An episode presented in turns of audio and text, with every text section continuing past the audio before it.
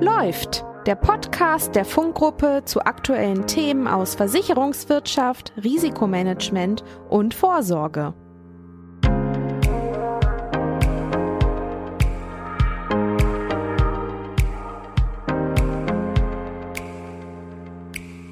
Ja, hallo und schön, dass Sie wieder dabei sind bei unserem Podcast Läuft, dem Podcast des Versicherungsmaklers und Risk Consultants Funk.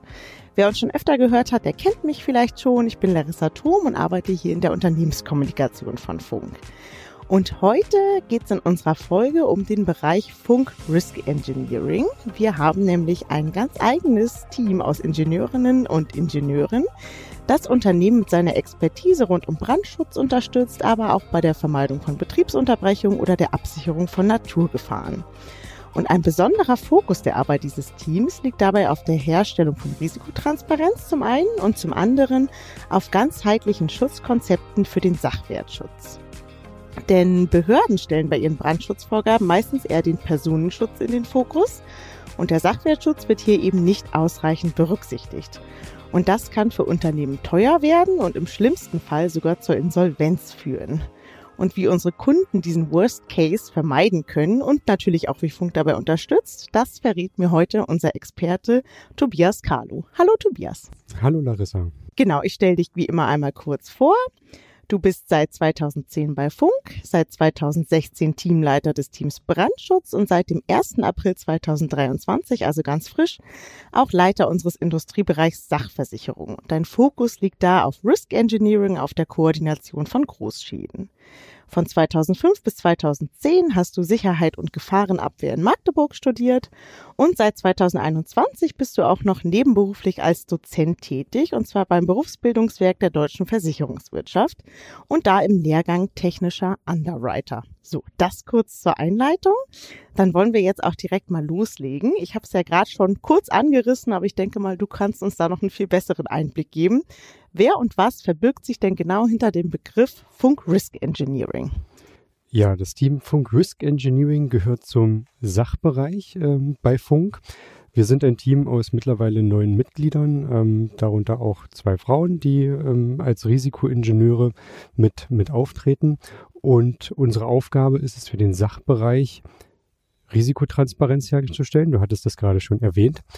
Und ähm, unsere Kunden dahingehend zu beraten, dass wir brandschutztechnische Unterstützung geben. Und zwar auch hier im Bereich des Sachwertschutzes, ähm, der über den Personenschutz hinausgeht. Ähm, dazu haben wir das Thema Risikoanalysen mit auf der Agenda, ähm, Beratung und auch Projektbegleitung. Projektbegleitung immer dann, wenn es um die Umsetzung von Brandschutzmaßnahmen geht, äh, wie zum Beispiel Sprinkleranlagen, Brandmeldetechnik oder auch ganzheitliche Schutzkonzepte, die dann mit eingebaut werden müssen. Und dafür müssen wir individuell auf unsere Kunden eingehen, ähm, individuell die Bestandsaufnahme machen und darauf aufbauend dann auch Schutzkonzepte und Beratungskonzept ausbauen.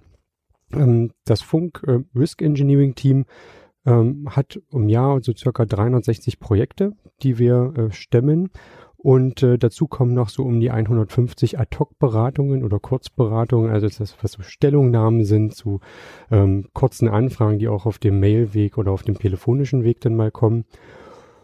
Und ja, dieses Alleinstellungsmerkmal ähm, ist ein Ingenieurteam an sich nicht, aber unter den Maklern in Deutschland haben wir schon ein recht starkes Team und äh, man muss auch dazu sagen, wir konkurrieren hier mit den großen Maklern. Kleinere Makler leisten sich das eher selten, weil es ein sehr intensiver ähm, Posten auch ist.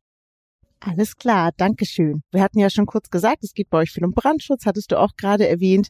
Was sind denn generell besondere Herausforderungen für die Industrie, wenn es um Brandschutz geht? Gibt es da zum Beispiel Fehler, die sehr viele Unternehmen machen und wo unsere Zuhörerinnen jetzt vielleicht auch denken, ah ja, das könnte mir ja helfen, wenn du uns mal da erzählst, was es so gibt? Ja, gern. Also du hattest es schon angesprochen in deiner Einleitung. Ähm, wir unterscheiden ja zwischen dem behördlichen Brandschutz, der insbesondere auf den Personenschutz abzielt und hier ganz besonders ein Element im Mittelpunkt hat, und zwar ist das der Rettungsweg. Für uns alle mit das Wichtigste am Brandschutz überhaupt, ähm, dass wir aus, also im Brandfall aus einem Gebäude herauskommen, sicher oder auch gerettet werden können von der Feuerwehr. Das hat auch alles seinen Sinn und Zweck, das ist vollkommen okay, aber es zielt eben auf den Personenschutz ab. Und das Pendant dazu ist im Endeffekt Endeffekt der Sachwertschutz. Also alles das, was keine Beine hat, was nicht wegrennen kann, was wir aber trotzdem schützen möchten, weil es ja möglichst nicht dem Brand zum Opfer fallen soll. Und ähm, da liegt eigentlich auch die Herausforderung der Unternehmen, weil die Bauordnung berücksichtigt diesen Punkt nur sehr rudimentär. Und äh, die Abweichungen sind teilweise sehr gering und auch mit geringen Kosten darstellbar, um auf den Sachwertschutz zu kommen. Und äh, gerade aber auch bei größeren Betrieben geht es hier auch schon wirklich um große Investitionssummen, die zu tätigen sind und die für die Unternehmen gerade auch bei der Erstellung von äh, Gebäuden beziehungsweise beim Umbau von Gebäuden berücksichtigt werden sollten, damit es dann nicht im laufenden Betrieb zu erheblichen Mehrkosten kommt, beziehungsweise auch zu Problemen beim Versicherungsschutz.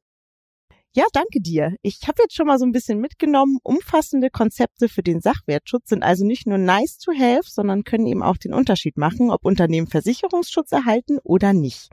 Gibt es denn noch andere Gründe, warum Unternehmen hier unbedingt nachrüsten sollten? Ja, auf jeden Fall. Ähm, oft wird verkannt, insbesondere auch von den Versicherungsnehmern, dass die Ziele des Versicherers und die des Unternehmens sehr, sehr eng beieinander liegen, wenn sie nicht sogar identisch sind. Ähm, weil was möchte der Unternehmer? Der Unternehmer möchte produzieren. Er möchte seine Waren verkaufen, seine Dienstleistungen verkaufen und er möchte möglichst keine Produktions- oder Betriebsstörung haben, die ihn daran hindert, die Marge äh, gegebenenfalls reduziert oder den Umsatz reduziert. Und er möchte auch möglichst Kunden dazu gewinnen und nicht verlieren. Und äh, was er dafür braucht, ist ein stabiler Betrieb, der möglichst störungsfrei produzieren kann. Und auf der anderen Seite steht der Versicherer, der möchte eigentlich genau das Gleiche. Der möchte, dass das Unternehmen produziert, dass das Unternehmen seine Versicherungsprämie bezahlt, möglichst keinen Schaden erleidet. Auf der einen Seite natürlich auch, damit sie die Prämie nicht ausschütten müssen. Aber wenn man jetzt aus Unternehmersicht das Ganze mal betrachtet, stellt man fest, dass ja auch ein Brandereignis, sei es klein oder groß, es stellt eine Betriebsstörung dar und wirkt sich damit auf den Umsatz und auch den gesamten Betriebsablauf aus.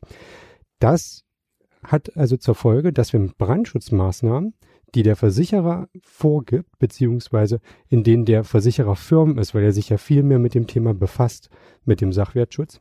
Ja, damit kann er seine Resilienz erhöhen, er kann den Umsatz stabil halten und ähm, er ist vor allem nicht vom Markt so lange verschwunden, weil was ist die Konsequenz daraus aus einer größeren Betriebsstörung? Wir reden jetzt nicht über ein Brandereignis, wo ein Papierkorb brennt, wie man mit einem Feuerlöscher löschen kann, sondern tatsächlich über diese großen Ereignisse, die wir auch in den äh, Zeitungen lesen, in den Presseberichten lesen, wo ganze Hallen abbrennen ähm, was ja einer sehr großen Betriebsstörung gleichkommt, die in der Regel bedeutet, dass wir nicht nur für wenige Tage oder Wochen ausfallen, sondern über viele Monate bis hin zu Jahren. Und äh, das deckt auch die Versicherung ab. Also wir haben ganz oft Haftzeiten, ähm, also Zeiten, in denen die Versicherung den Betriebsausfall bezahlt von 12 Monaten, 24 Monaten bis hin zu 36 Monaten und in Einzelfällen auch darüber hinaus. Und in dieser Zeit kriegt der Kunde und der Versicherungsnehmer damit alle seine Kosten ersetzt. Er hat also sozusagen plus minus null ähm, am Ende dieser Zeit. Aber was hat er verloren unter Umständen? Seine Kunden. Das heißt, wenn diese Haftzeit endet und die Versicherungszeit, ist die Frage, an wen kann er seine Waren noch liefern? Kann er den Umsatz aufrechterhalten oder hat er seine Marktposition gegebenenfalls verloren? Und das verlieren viele aus den Augen. Und äh, dafür sind wir als Versicherungsmakler mit dem Fokus des Brandschutzes, aber auch der Versicherer da, um genau auf diese Punkte hinzuweisen und äh, damit auch Folgen wie Reputationsschäden oder Marktverluste entsprechend vorzubeugen. Es gibt auch eine Statistik, ähm, aus der hervorgeht, dass circa zwei Drittel aller Unternehmen, die einen Großschaden erleiden, innerhalb der nächsten drei Jahre nach dem Großschaden in Insolvenz gehen.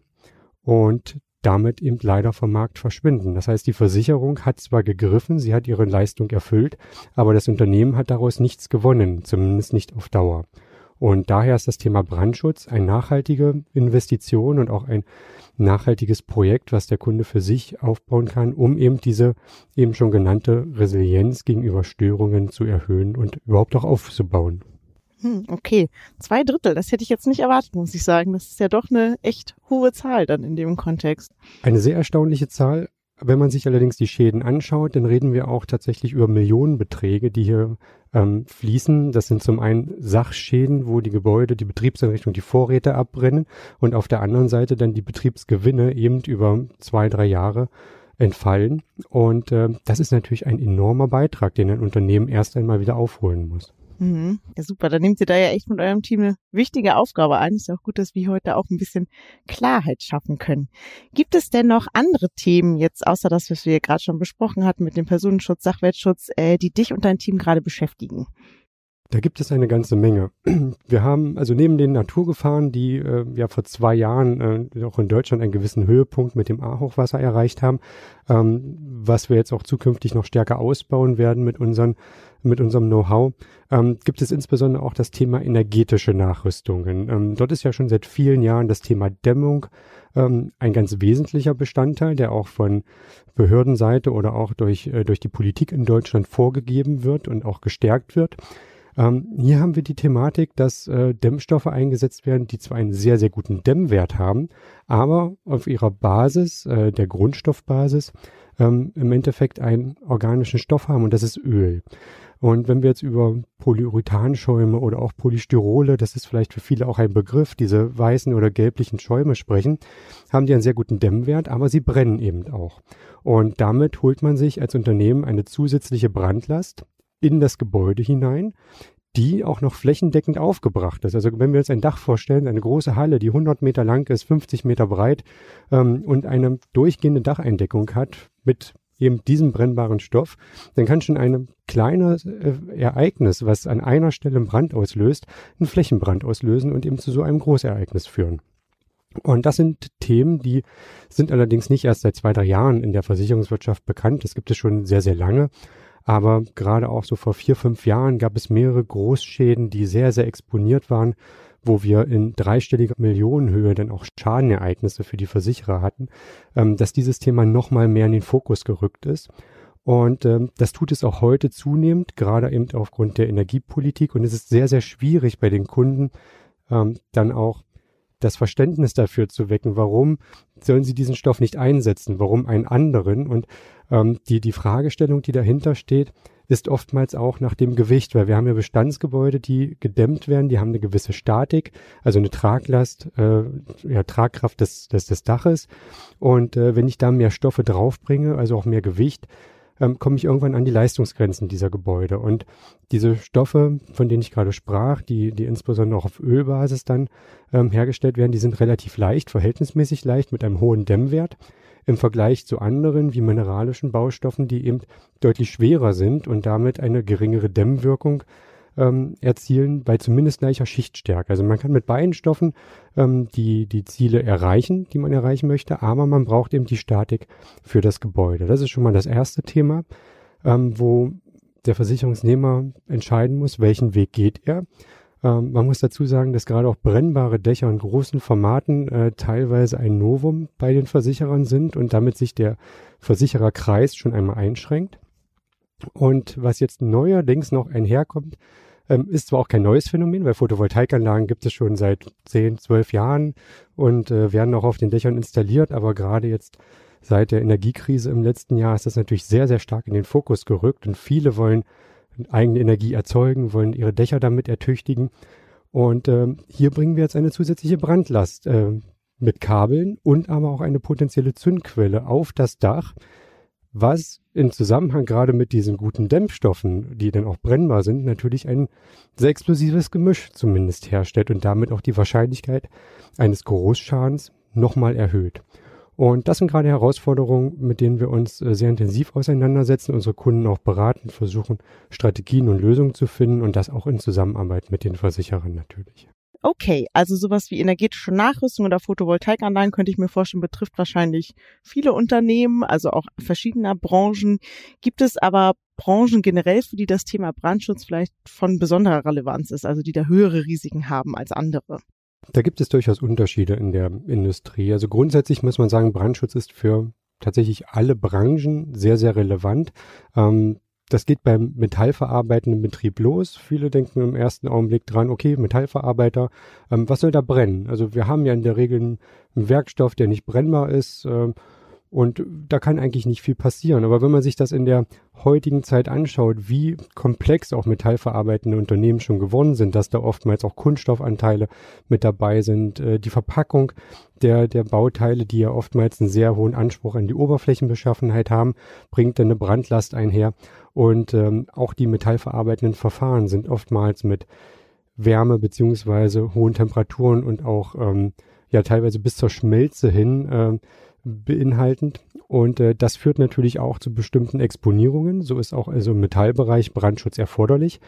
Aber das zieht sich eben durch alle Branchen durch, über die Lebensmittelbranche, die gerade bei Schäden dann auch ähm, sehr schnell hohe Vorräteschäden oder Maschinenschäden erleidet aufgrund der Rauchsensitivität. Wenn wir also ein kleines Brandereignis haben, ähm, wo Kunststoffe beteiligt sind und damit eine sehr hohe Rauchentwicklung, geht das oft damit einher, dass große Räume und Bereiche kontaminiert sind, die dann auch ähm, ja entsorgt werden müssen, obwohl sie nicht gebrannt haben, sondern einfach nur beaufschlagt sind. Und es geht weiter in der Pharmaindustrie, wo wir das gleiche Thema haben, auch sehr hohe Werte noch dazu, also Wertkonzentrationen, die dann auch zu hohen Schäden, auch bei kleinen Ereignissen schon führen. Und es geht weiter mit dem Thema Oberflächenbeschichtung. Oberflächenbeschichtung stellt man sich jetzt eigentlich nichts Schlimmes bei vor, Lackieren, Pulverbeschichtung oder auch galvanotechnische Verfahren. Aber gerade diese Verfahren haben brandschutztechnisch eine sehr hohe Exponierung und stehen auch in den letzten Jahren in einem sehr starken Fokus der Versicherer, weil wir eine Kumulation an Schadensereignissen haben, auch sehr große Schadensereignisse im zweistelligen Millionenbereich. Und daher befasst man sich jetzt umso mehr mit diesem, mit diesem Thema. Und äh, wir haben einen Kollegen, der sich auch auf das Thema Galvanisierung und galvanotechnische Prozesse, dazu gehören auch Elektrolyseprozesse und weitere, ähm, spezialisiert hat, um unsere Kunden umfangreich zu beraten, Schutzkonzepte mit aufzubauen. Und das zieht sich auch noch weiter über die Branchen Gießereien, beispielsweise Papierindustrie. Wir haben ja mit der VZP ähm, auch eine Tochtergesellschaft, die auf diesem Bereich ähm, spezialisiert ist. Und ja, welche Branchen haben wir noch? Holz. Holz und Recycling ähm, sind zwei Branchen, die sind am Versicherungsmarkt sehr unbegehrt, weil es sind schon Stoffe, die per se sehr stark brennen, sehr exponiert sind. Wir haben auch oftmals Verfahren durch Zerkleinerung, durch Sägen, ähm, wo auch Funkenschlag ähm, oder auch hohe Temperaturen entstehen, was eben dazu führt, dass wir Zündquelle und Brandlast relativ nah beieinander haben. Daraus folgt eine häufige Schadeneintrittswahrscheinlichkeit und auch der häufige Schadeneintritt, was vollkommen okay ist in der Branche. Wichtig ist aber, wie handle ich das? Weil ich kann durchaus mit kleinen Schadenereignissen oder Störungen umgehen. Da gibt es äh, Löschtechniken für, Erkennungstechniken für und auch organisatorische Verfahren, um diese Risiken zumindest in kleinen äh, Schadensereignissen zu lassen, dass keine Großschäden draus werden. Und dann ist das auch für die Unternehmen händelbar. Aber man muss diese Expertise eben haben. Und äh, auch darauf haben wir uns spezialisiert. Äh, Funk hat sehr viele Sägewerkskunden äh, beispielsweise im äh, Sortiment. Und wir haben aber auch einen beträchtlichen Anteil an Recyclingunternehmen, für die wir entsprechende Schutzkonzepte erarbeitet haben und auch erfolgreich am Versicherungsmarkt dann platziert haben. Okay, ich merke schon, der Bedarf für eure Leistung ist auf jeden Fall da ähm, bei verschiedensten Branchen. Dann genau, vielleicht kannst du uns einfach mal erzählen, welche Leistung bietet ihr denn konkret an? Wie unterstützt ihr Unternehmen? Also für unsere Dienstleistung haben wir drei Säulen, ähm, die wir unseren Kunden anbieten können. Das eine ist die klassische Maklerdienstleistung, beziehungsweise für einen technischen Makler muss man sagen, wir haben ja vorhin schon gesagt, nicht jeder Makler ähm, hat eigene Ingenieure, ähm, beginnt in der Regel mit der Schaffung von Risikotransparenz, sowohl für den Kunden als auch für den Makler selbst, damit wir unsere Tätigkeit als Makler nachkommen können, als auch für den Versicherer als Risikoträger, damit er entsprechende Angebote für Versicherungsschutz abgeben kann. Ähm, ist die klassische Brandschutzbesichtigung, ähm, bei der wir in die Betriebe gehen, uns die Betriebe anschauen, Risikobegehungen machen, ähm, auch Optimierungshinweise äh, geben und dem Kunden einen Einblick geben, wie sein Risiko vom Sachwertschutz her aufgebaut ist. Die zweite Säule richtet sich insbesondere an komplexe Kundenverbindungen oder auch sehr große Kundenverbindungen, wo wir sehr viele äh, Standorte beispielsweise haben oder einen sehr großen Beratungsbedarf aufgrund der ähm, ja, Kundengröße, Werksgröße und auch Produktionskomplexität. Ähm, das ist das Account Engineering. In dem Fall ähm, ist ein Ingenieur zugeordnet, der sich sehr intensiv mit dem Kunden auseinandersetzt setzt, der die Risiken bis ins Detail kennt, mit dem Kunden diskutiert, in dem regelmäßigen Austausch ist, damit auch Umbauten, Neubauten und auch technische Veränderungen im Betrieb immer brandschutztechnisch aktuell bewertet werden, auch unter Sachwertschutzgesichtspunkten und ähm, dann entsprechende Maßnahmen auch eingeleitet werden, die mit dem Versicherer in der Regel abgestimmt werden. Hier haben wir also das äh, Prinzip äh, des, des zentralen Ansprechpartners, was wir auch bereitstellen. Und äh, die dritte Säule ist das Projektengineering. Im Projektengineering ist es eigentlich kein kontinuierlicher Prozess, sondern wir haben ein definiertes Thema, wie zum Beispiel die Erstellung eines Sachwertschutzkonzeptes. Das heißt, der Kunde kommt aus dem normalen behördlichen Brandschutz, kriegt keinen Versicherungsschutz oder tut sich sehr, sehr schwer, zu guten Konditionen Versicherungsschutz einzukaufen. Dann ist es unsere Aufgabe, ein Schutzkonzept zu ähm, zu erstellen. Und das kann auch beginnen wieder mit einer Brandschutzbesichtigung, würde sich dann aber über die Erstellung eines Schutzkonzeptes, das heißt, wir gucken, welche Risiken haben wir, welche Maßnahmen können wir dem gegenüberstellen und das zu einem Paket zusammenschnüren, was versicherungstechnisch Akzeptanz ähm, erhält, ähm, dann auch zusammenbauen. Das stimmen wir mit dem Versicherer ab und äh, begleiten den Kunden auch noch bei der Umsetzung dieses Schutzkonzeptes. Das hat dann definiertes Anfang, definiertes Ende und ähm, ist bei uns als Individualdienstleistung dann auch mit geschlüsselt, also nur bei Bedarf anzuwenden. Gut, ähm, damit das vielleicht für unsere Zuhörerinnen noch ein bisschen anschaulicher wird, könntest du uns ja vielleicht noch mal einmal mit in deinen Arbeitsalltag nehmen, zum Beispiel zu einer klassischen Brandschutzbesichtigung, würde ich jetzt mal sagen. Wie läuft denn so ein Besuch beim Kunden genau ab? Ja, wie läuft so ein Besuch ab? Du kennst doch bestimmt die Sendung mit der Maus. Ja. Ungefähr so kann man sich das vorstellen, aber wir dürfen die Fragen selber stellen. Und das macht es durchaus interessant. Ähm, der, der Ablauf ist ähm, am Anfang sehr theoretisch. Wir, es ist natürlich ein Kennenlernen. Wir müssen wissen, wer sind die handelnden Personen. Ähm, haben wir auch die Ansprechpartner mit am Tisch, die uns über den Brandschutz, die Technik Auskunft geben können, über die Betriebsabläufe, die in dem Betrieb ablaufen. Ähm, wir gehen dann auch auf das Thema Medienversorgung ein, wie zum Beispiel Elektroversorgung, Druckluftversorgung, ähm, weil das zum einen brandschutztechnische Relevanz hat, aber auch Relevanz für die Betriebsunterbrechungskomponenten, ähm, was Abhängigkeiten beispielsweise eingeht. In dem Zusammenhang fragen wir auch ab, was gibt es noch für andere Standorte. Wir gucken nach Wechselwirkungen in den Betrieben. Haben wir vielleicht eine Art verlängerte Werkbank, die uns zuliefert oder wir liefern einem anderen Betrieb zu.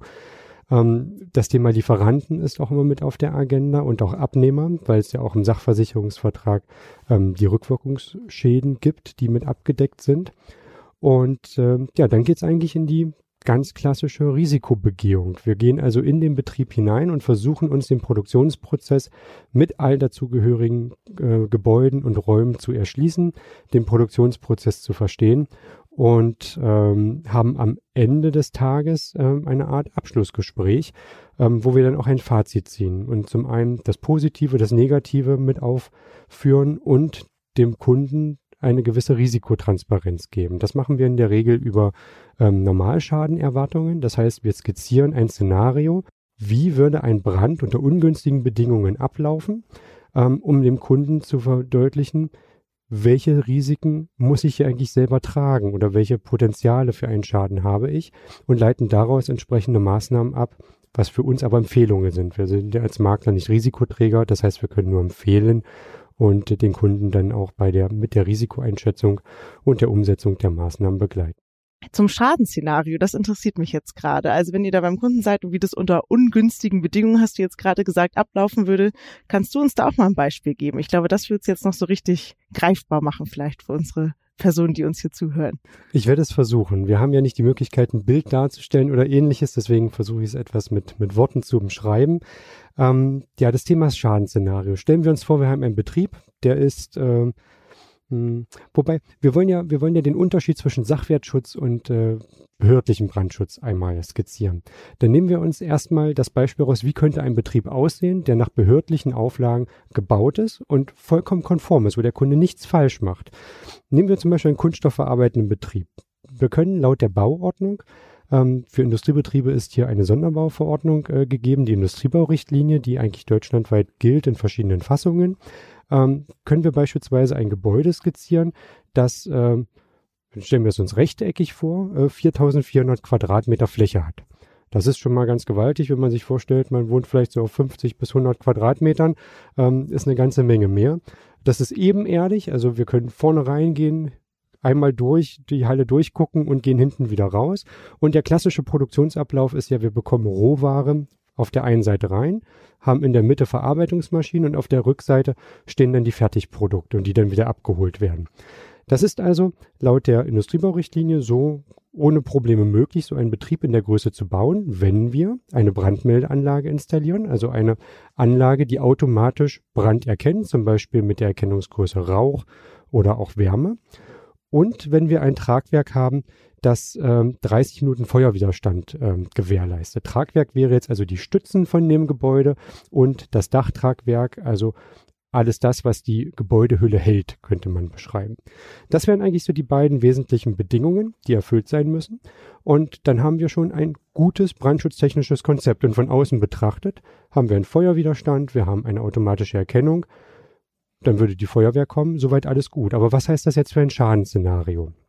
Wir haben, jetzt müssen wir ein bisschen ausholen, ähm, vom, vom, vom Ablauf her ähm, wird ja ein, ein, eine Brandmeldeanlage zwar automatisch ähm, aktiviert, wenn zum Beispiel ein Brandereignis eintritt. Wir gehen jetzt mal davon aus, ich habe ja gerade gesagt, ungünstige Umstände. Wir nehmen mal an, dass es zu einem ungünstigen Zeitpunkt ist, wo keiner im Betrieb ist. Der Betrieb arbeitet Montag bis Freitag dreischichtig, aber am Wochenende ist er nicht besetzt. Und wenn wir jetzt annehmen, Samstagabend um 18 Uhr kommt es zum technischen Defekt, ein kleines Gerät fängt an mit Brennen, vielleicht so ein Ladegerät im, im, im Fertigwarenlager von, von einem Stapler oder ähnlichem. Und im Fertigwarenlager stehen ja auch sehr viele Waren rum, gerade auch jetzt aus Kunststoff in dem Fall, also brennbare Waren. Und äh, dieser Brand greift über auf den benachbarten Kunststoff. Dann ähm, entwickelt sich der Brand, es steigt Wärme auf, es steigt Rauch auf, die Brandmeldanlage würde das erkennen und meldet den Brand automatisch zur Feuerwehr. Nun ist es so, dass die Feuerwehr ja auch erstmal zum Ort des Geschehens hinkommen muss. Das heißt, äh, wenn wir eine freiwillige Feuerwehr haben, wir nehmen an, wir haben eine freiwillige Feuerwehr, sind das also Kameraden, die erst von zu Hause oder von ihrer Arbeitsstätte zur Feuerwache gehen müssen oder fahren müssen, besetzen das Feuerwehrfahrzeug und fahren zum Einsatzort. Ähm, diese Zeit, die dazwischen liegt, das wird in Deutschland als Hilfsfrist bezeichnet. Und da gibt es auch gewisse Normungen für, wie sich die zusammensetzt, beziehungsweise auch wie lang die sein darf. Und in der Regel liegt die in Deutschland so zwischen 12 und 15, manchmal 18 Minuten, je nachdem. Das heißt, das ist also der Zeitraum, in dem sich das Feuer entwickeln kann, ohne dass eine Löschmaßnahme oder eine schadenmindernde Maßnahme eintritt. 18 Minuten also, in denen es brennt. Dann kommt die Feuerwehr, sie muss noch Wasser anlegen ähm, das heißt, Wasserversorgung aufbauen. Ein bisschen Wasser bringt sie mit auf ihren Fahrzeugen, aber Schläuche ausrollen, Hydrant suchen, anschließen ähm, und würde dann Wasser auf den Brand geben. Das dauert in der Regel auch nochmal so zwei bis fünf Minuten, je nachdem, wie umfangreich das ist und wie weit weg die, die Hydranten sind. Also sind wir schon irgendwo, wenn wir jetzt bei der Hilfsfrist von zwölf bis 18 Minuten ausgehen, dann nochmal fünf Minuten draufrechnen. Irgendwo so bei zwischen 15 und 20 Minuten. Nehmen wir 20 Minuten an, ähm, ist also die Zeit, in der der Brand sich entwickeln kann. Jetzt ist die Frage, was passiert denn in der Zeit mit dem Brand? Wie, wie weit ist der? Und auch da gibt es Statistiken, ähm, die mal ausgewertet haben, wie schnell so ein Brandverlauf ist. Und äh, es ist durchaus so, dass äh, gerade bei Kunststoff, der ja relativ schnell dann auch abbrennt und auch eine schnelle Brandweiterleitung hat auf den benachbarten ähm, ja, Brandlasten oder Kunststoffe, die dort stehen, ähm, durchaus äh, innerhalb dieser 20 Minuten ähm, auf eine auf eine Fläche kommt, die schon um die 800 bis 1000 Quadratmeter einnimmt, die in Flammen stehen zu dem Zeitpunkt.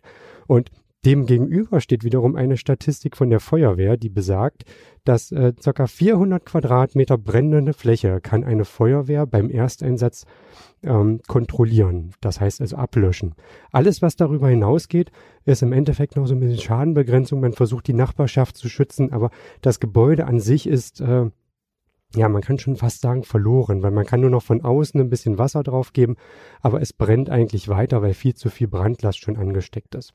Und das hätte für unser Beispiel mit diesen 4500 Quadratmetern Halle, die ein großer Brandabschnitt, also eine Halle ohne jegliche Wände ist, äh, im Endeffekt die Folge, dass äh, die Feuerwehr nur von außen noch so ein bisschen Schadenbegrenzung äh, betreiben kann, aber eher die Nachbarschaft schützt und eigentlich diese gesamte Halle abbrennt und äh, damit ein Totalschaden erlitten wird. Wenn wir jetzt noch Versicherungssummen ähm, drauflegen, so eine Halle mit äh, Betriebseinrichtungen, da sind wir gut und gerne mal irgendwo so bei 12, 15 Millionen Euro, wenn das reicht. Also gerade jetzt in Zeiten von Inflation alles nochmal teurer. Dann die Betriebsunterbrechung, wie lange braucht man, um so eine Halle wieder aufzubauen? Bestimmt anderthalb, zwei Jahre. Müssen also zwei Jahre Betriebsunterbrechung äh, mit einrechnen. Nehmen wir mal an, die haben, also die, die Firma hat 10 Millionen Euro Versicherungssumme für den Betriebsausfall pro Jahr. Dann kommen wir bei zwei Jahren schon auf 20 Millionen Euro.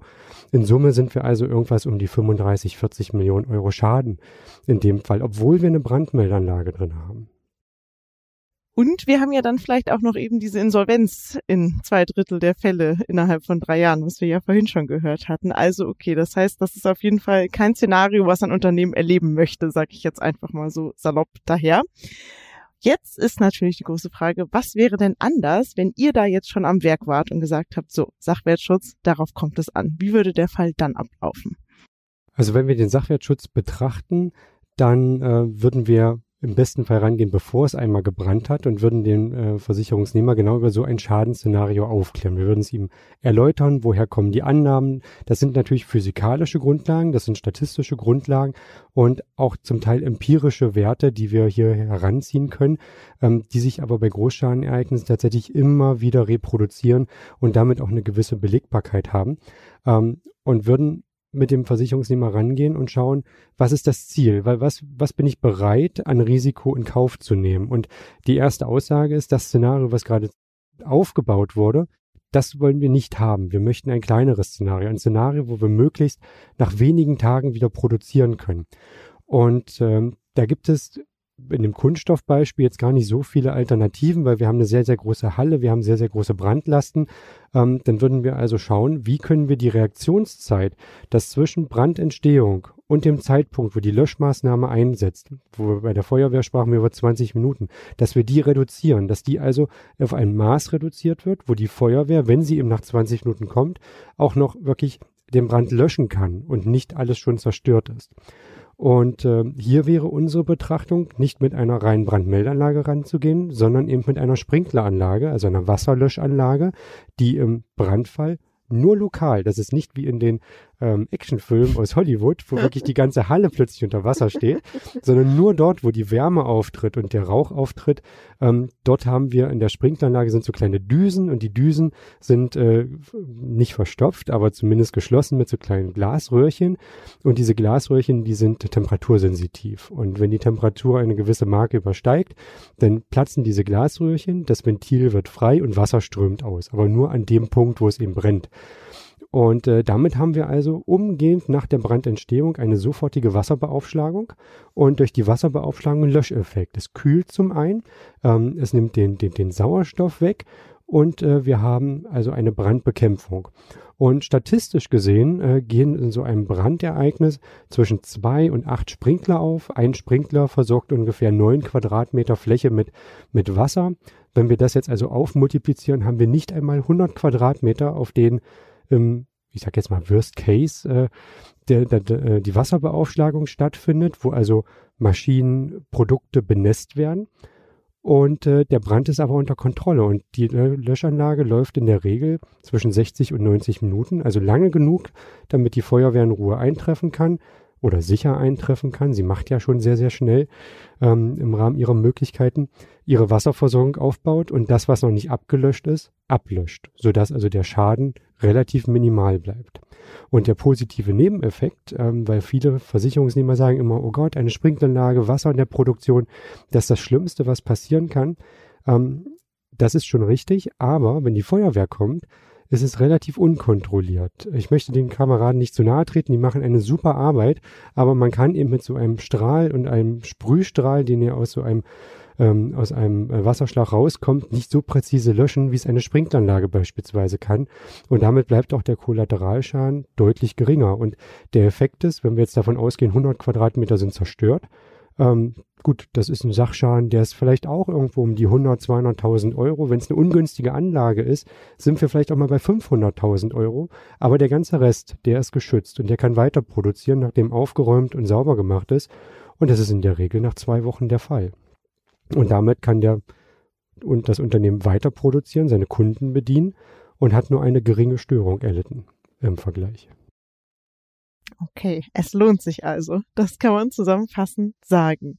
Wenn ihr da jetzt eure Kunden beratet, müsst ihr dafür denn immer vor Ort sein? Für die Begehung natürlich schon, klar, aber gibt es irgendwie auch Teile, die ihr schon remote durchführen könnt? Ja, also spätestens durch Corona wurde das sehr stark begünstigt. Wir haben es auch vorher schon gemacht. Funk ähm, arbeitet schon sehr, sehr lange mit äh, Videokonferenzsystemen und sofern die Kunden in der Vergangenheit, also vor Corona, bereit waren, darauf einzusteigen, haben wir das auch gemacht, weil es eine sehr zeiteffiziente äh, Maßnahme auch ist, weil diese Beratungsgespräche dauern in der Regel zwischen ein und drei Stunden.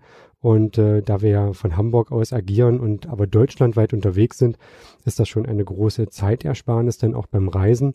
Und äh, es wird von den Kunden auch gut angenommen. Also wir machen tatsächlich ähm, Videogespräche, das heißt ohne die reine Begehung dann äh, eine Art Videoanalyse, indem wir den Theorieteil durchführen, uns mit Plänen und Fotos ähm, behelfen, um das Risiko zumindest voreinzuschätzen.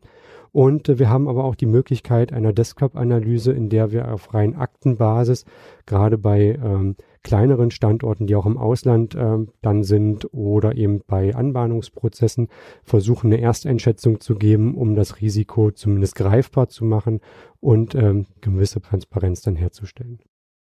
Ja, die Unternehmen, äh, die ihr besucht, hatten wir ja schon gesagt, die sind sehr individuell und ihr macht da ja auch individuelle Konzepte, je nach Kunde. Trotzdem ähm, wäre jetzt noch so meine letzte Frage, gibt es vielleicht Tipps, die ihr euren Kunden immer wieder gebt oder eben Schadenfälle, die immer wieder auftreten? Du hattest ja auch schon gesagt, manches kennt man dann irgendwie doch schon. Es gibt auch Statistiken. Ähm, hast du da irgendwie zum Abschluss noch äh, für unsere HörerInnen ein paar Tipps, die sie mitnehmen können? Ja, also grundsätzliche Tipps, ähm, und da läuft es eigentlich immer wieder darauf hinaus, ob wir jetzt individuell oder sehr allgemein gehalten, ähm, ist das Thema Baustoffe. Also das A und O, um schon mal die Brandlast zu reduzieren, auch die Flächen, äh, flächendeckende Brandlast zu reduzieren, ähm, ist die Brandlast im Gebäude zu reduzieren. Also alles, was Baustoffe sind, das geht los vom Tragwerk über die äh, Verschalungselemente. Also viele haben ja auch so Holzdecken eingezogen, auf denen dann die Dämmung drauf liegt. Ähm, man sollte vermeiden, hier brennbare Stoffe zu nehmen, sondern gleich auf nicht brennbare Stoffe zu gehen. Das ist in manchen Branchen schwierig, gerade in der holzverarbeitenden Branche, wenn man die eigenen Produkte nicht einsetzen kann. Aber es lohnt sich tatsächlich für die Risikobewertung und es äh, mindert auch den Schadenausmaßkalkulation, äh, die dahinter liegt. Also wir versuchen auf nicht brennbare Dämmstoffe zu gehen und auf nicht brennbare Baustoffe zum Beispiel. Dann ist es in der ja in der Industrie eigentlich Standard, dass man eine automatische Überwachung hat, weil wir haben immer Zeiten, in denen ein Betrieb nicht besetzt ist oder zumindest partiell nicht besetzt sind, ist gerade auch äh, sensible Räume wie Elektroschalträume, Drucklufterzeugungsräume, also alles das, was so Betriebstechnik ist, was wirklich essentiell für den Fortbestand des Betriebes ist, ähm, ist ja in separaten Räumen untergebracht und diese Räume sind aber nicht ständig begangen. Und wenn dort ein Ereignis sich ähm, anbahnt, ähm, ist es wichtig, das schnell mitzubekommen und das Brandereignis möglichst klein zu halten. Und dafür ist eine automatische Brandmeldanlage notwendig. Und äh, von daher ist das eigentlich der Industriestandard heutzutage, Brandmeldetechnik einzubauen. Und da, wo es eben nicht ausreicht, weil wir große Brandlasten haben, sollte man gleich auch in Richtung der Löschanlagen denken. Da muss es nicht unbedingt die Gebäudelöschanlage sein, wie die Sprinkleranlage in unserem Beispiel. Es kann auch eine Objektlöschanlage sein oder für einzelne Räume, also für exponierte Bereiche, dass man hier automatische Löschtechnik mit reinbringt.